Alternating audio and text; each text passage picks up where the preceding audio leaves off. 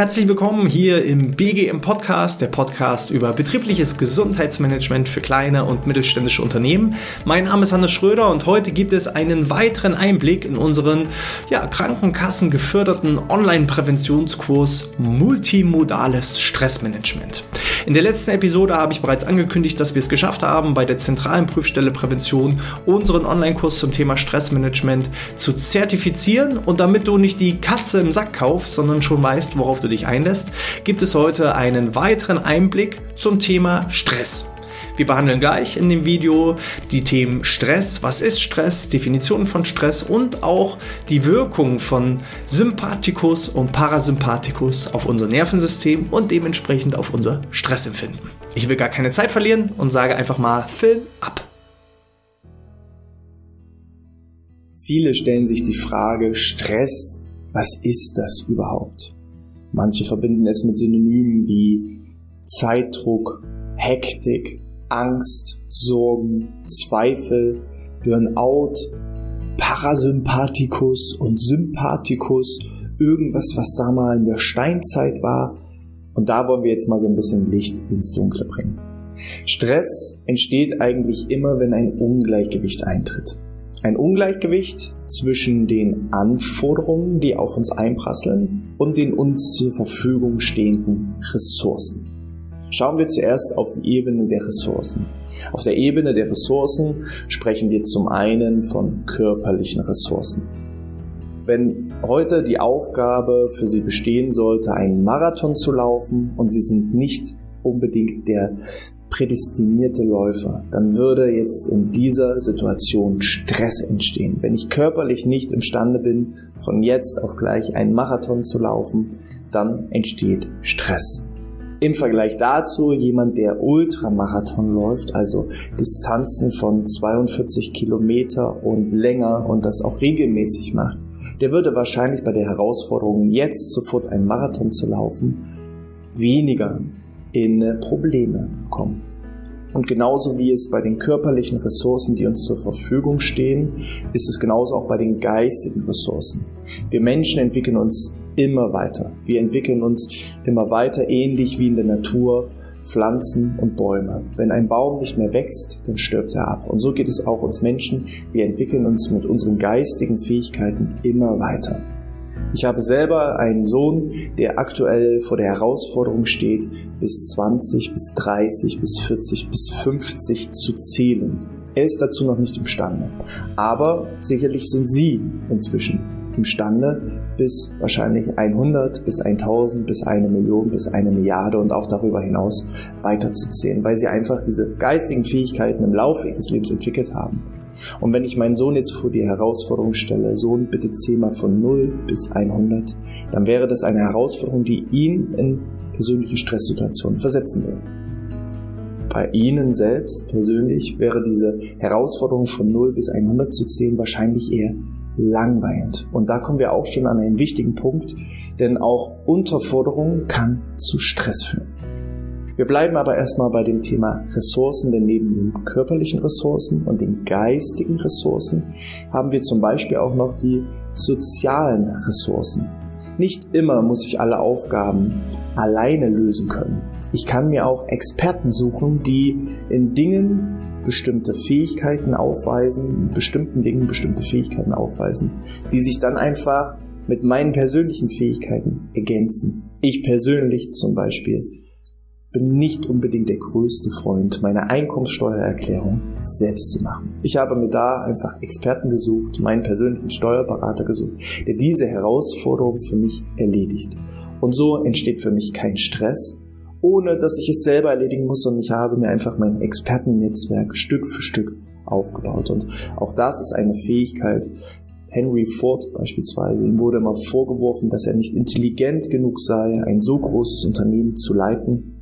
Daraufhin hat er all seine Kritiker eingeladen und hat gesagt, egal welche Frage sie haben, ich werde dafür sorgen, dass diese Frage innerhalb von zehn Minuten beantwortet ist. Und dann hat der erste Kritiker die Frage gestellt, ein zweiter Kritiker hat eine Frage gestellt, ein dritter Kritiker hat eine Frage gestellt und jeweils innerhalb von wenigen Minuten, nachdem Henry Ford zum Telefon gegriffen hat und seine Experten kontaktierte, konnte er eine Antwort auf die jeweiligen Fragen abgeben. Und das zeigt, man muss nicht immer selber alles wissen. Man muss entweder wissen, wo es steht, oder man muss Leute kennen, die entsprechende Antworten auf seine persönlichen Herausforderungen und Probleme einfach wissen und sich da einfach ein soziales Netz aufbauen. Das sind jeweils die persönlichen Ressourcen, die uns zur Verfügung stehen. Und auf der gegenüberliegenden Seite haben wir die Anforderungen. Die Anforderungen des Alltags, die auf uns einprasseln. Das können Umgebungsanforderungen sein, zum Beispiel Wärme oder Kälte oder dass ich sehr zusammengefärcht mit vielen Leuten auf einem engen Raum arbeite oder das entgegengesetzte, die Isolation, dass ich alleine in der Isolation bin und eben nicht diesen sozialen Austausch, diese soziale Interaktion genießen kann. Auch das führt zu Anforderungen, zu Problemen, zu Herausforderungen, die auf uns einwirken. Ich habe aber auch die Arbeitsaufgaben an sich, also die Aufgaben, die insgesamt auf mich einpassen, wo bei jeder einzelnen Aufgabe sich die Frage stellt, bin ich körperlich, bin ich geistig, bin ich sozial imstande, mit meinen Ressourcen dieser Aufgabe entgegenzuwirken. Eine weitere Anforderung ist die Menge an Arbeitsaufgaben. Das heißt, welche zeitlichen Ressourcen stehen für mich persönlich zur Verfügung. Wenn ich viele kleine Aufgaben bekomme, die ich zwar von geistiger, körperlicher und sozialer Ressource heraus einzeln für sich erledigen könnte, aber es einfach so viele kleine Aufgaben sind, dass ich einfach einen Zeitdruck empfinde, dann kann das auch dazu führen. Dann muss ich eben durch meine sozialen Ressourcen, meine sozialen Ressourcen ausnutzen und mir da eine Mannschaft aufbauen, die einfach mit mir gemeinsam die Anforderungen bewältigen wenn eben entsprechend einfach eine zu starke Arbeitsdichte vorherrscht. Oder ich muss mit Hilfe von Kommunikation entsprechendes Feedback abgeben, indem ich eben sage, ich kann nicht alle Aufgaben zeitgleich erledigen. Prioritäten setzen. Aber das sind Inhalte, die kommen zu einem späteren Zeitpunkt, vor allem nochmal im Bereich des Zeitmanagements. Da kommen wir nochmal darauf zurück. Eine weitere Anforderung, die auf uns in unserem Leben einprasselt, sind überraschende Erlebnisse. Das können Unfälle sein, die unvorhergesehen waren und auf uns einprasseln, mit denen wir einfach lernen müssen, umzugehen es können aber auch persönliche Schicksalsschläge sein, der Verlust eines nahen Angehörigen, der Verlust einer Liebesbeziehung, die vielleicht in die Brüche gegangen ist, der Verlust von Freunden, Verwandten, zum Beispiel durch einen Umzug. Und das sind alles unvorhergesehene Ereignisse, wo es wirklich schwerfällt, sich darauf einzustellen, wo aber auch wieder hier das soziale Netz, die sozialen Ressourcen in Form von Freunden, in Form des Partners, in Form von Kolleginnen und Kollegen, wo ich eben auch mein Leid teilen kann. Das kann auch dazu schon führen, damit ich stärker in dieses Gleichgewicht komme. Und in jeder Stresssituation sollten Sie sich selber hinterfragen, wo entsteht jetzt hier gerade das Ungleichgewicht? Sind es meine persönlichen Ressourcen, die einfach noch zu gering sind? Sei es die geistigen Ressourcen, die ich noch weiter aufbauen muss? durch entsprechendes Know-how und Wissen, dass ich mir gewisse Wissensfähigkeiten aneigne? Sind es die körperlichen Fähigkeiten? Wenn ich also ja, schwer zu tragen habe, schwer zu heben habe und das einfach dazu führt, dass ich Rückenschmerzen bekomme, da kann ich auch durch gezieltes Training meine körperlichen Fähigkeiten entsprechend erweitern. Oder kann ich mir eben auch Experten suchen, um meine sozialen Ressourcen zu stärken. Kann ich mir Freunde suchen, Unterstützer suchen, Helfer suchen, die meine sozialen Ressourcen stärken. Oder kann ich auf der Anforderungsebene einfach schauen, gibt es da gewisse Dinge, die man reduzieren kann in Form von den Arbeitsumgebungen? Kann ich die Arbeitsumgebung verändern, dass ich ein angenehmeres Klima habe, dass ich eine angenehmere Lautstärke habe, dass ich in die Interaktion mit Kolleginnen und Kollegen gehen kann, vielleicht auch Aufgaben verteile oder auch das Feedback an Vorgesetzte gebe oder mir das Feedback von meinen Mitarbeitenden einhole wie steht es denn um die Arbeitsdichte? Ist das denn zu schaffen? Und wenn ja, bis wann ist was zu schaffen? Das sind alles Dinge, wo ich auf der Anforderungsebene das Ganze wieder ins Gleichgewicht bringen kann. Und hier nochmal der Hinweis, auch Unterforderung, also wenn ich sehr hohe geistige Fähigkeiten habe, sehr hohe körperliche Fähigkeiten habe, ein soziales Netz habe, soziale Ressourcen vorweisen kann und dann dem gegenüber nicht vor Herausforderungen gestellt werde, keine Arbeitsaufgaben, die meinem Leistungslevel entsprechen, eben auch gestellt bekomme, dann entsteht genau der gleiche Stress. Stress ist nicht immer nur Überforderung und Arbeitsdichte und Hektik, sondern auch Langeweile führt zu denselben Stressreaktionen. Wir machen das Ganze mal an einem einfachen Beispiel. Es gibt äh, drei Ebenen, die Stressoren, die Stressverstärker und die Stressreaktionen. Der Stressor kann eben eine Arbeitsaufgabe sein. Wenn die Arbeitsaufgabe mir leicht fällt und ich weiß, dass sie mir leicht fällt, dann ist das meine persönliche Einstellung, mein Stressverstärker, der dann eben sagt, es entsteht kein Stress. Ich empfinde keine Stressreaktion. Ebene Nummer drei. Demgegenüber, wenn ich eine Aufgabe bekomme, die sehr, sehr anspruchsvoll ist, wo ich nicht weiß, wie ich die ganze Aufgabe angehen soll, in Kombination mit einer sehr engen Deadline, dann entsteht Stress in Form von Hektik, in Form von Aufgeregtheit und das führt eben zu Stress. Das Ganze kommt vom Parasympathikus und Sympathikus.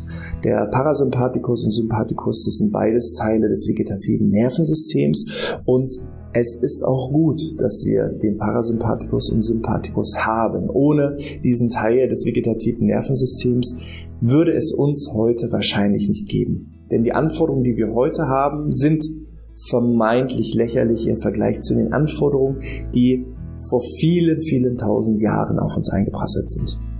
Da gab es zum einen noch den Überlebensmodus.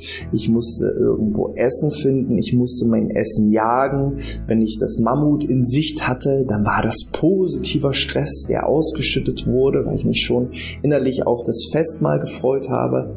Oder im Vergleich dazu musste ich ums Überleben kämpfen, wenn der Säbelzahntiger direkt hinter mir stand und äh, ich eigentlich dann die Leibspeise des Säbelzahntigers war und dann eben durch Flucht das Ganze idealerweise zu einem positiven Ende führen konnte. Wenn es den Sympathikus und Parasympathikus des vegetativen Nervensystems nicht geben würde, dann hätten wir wahrscheinlich nicht überlebt, weil wir nicht auf die Jagd gegangen wären oder weil wir einfach verspeist worden wären vom Säbelzahntiger.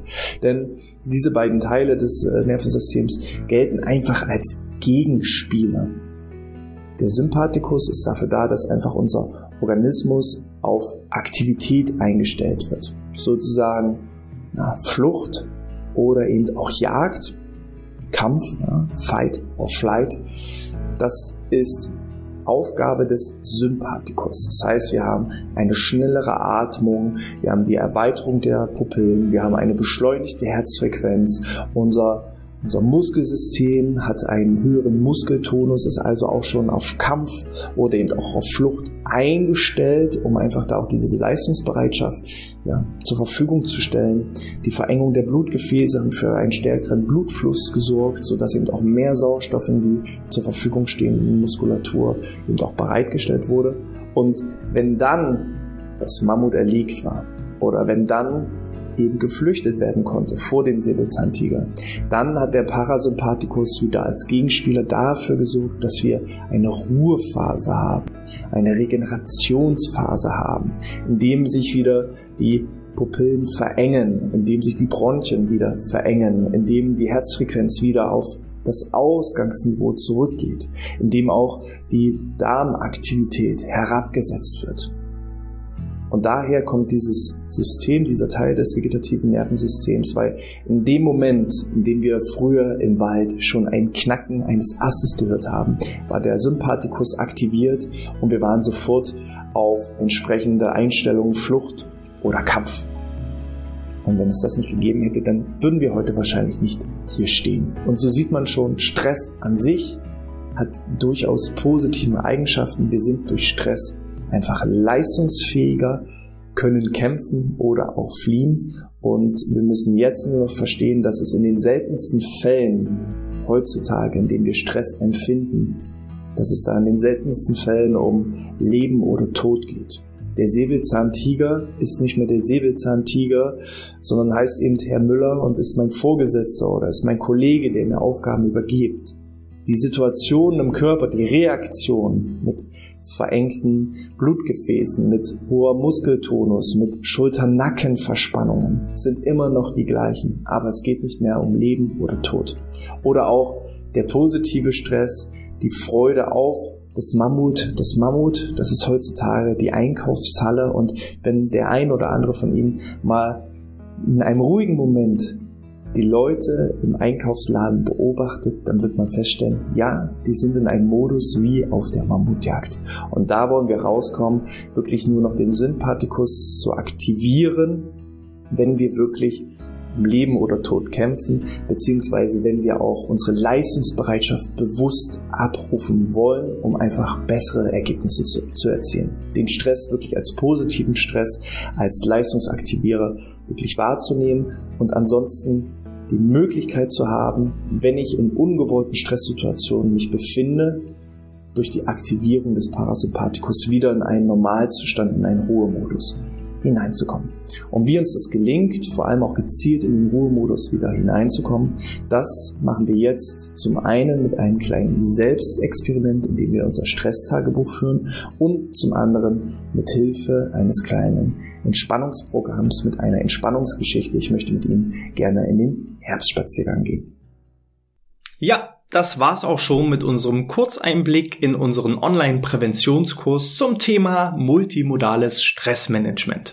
Wenn du also Lust hast auf entsprechende Selbstexperimente oder auch Entspannungsprogramme in Form von Herbstspaziergängen, dann äh, geh am besten auf unsere Homepage www.outness.de slash shop oder auch unter bgmpodcast.de slash shop und äh, trag dich ein in unseren Online-Präventionskurs. Dieser wird von deiner Krankenkasse entsprechend gefördert. Informiere dich dazu am besten im Vorfeld bei deiner Krankenkasse, wie hoch die Förderung ausfällt. Der Kurs kostet dich lediglich 97 Euro und nach erfolgreichem Abschluss des Kurses erhältst du von uns eine Teilnahmebestätigung, welche du bei deiner gesetzlichen Krankenkasse einreichen kannst, um entsprechende Kursbeiträge erstattet zu bekommen. Falls du dazu Fragen hast, schick uns auch gerne eine E-Mail an info@outness.de. Wir unterstützen dich dabei gerne und freuen uns auf dein Feedback. Und ansonsten sehen wir uns gerne auch beim nächsten Mal wieder. Ich wünsche dir alles Gute, bleib gesund und sportfrei.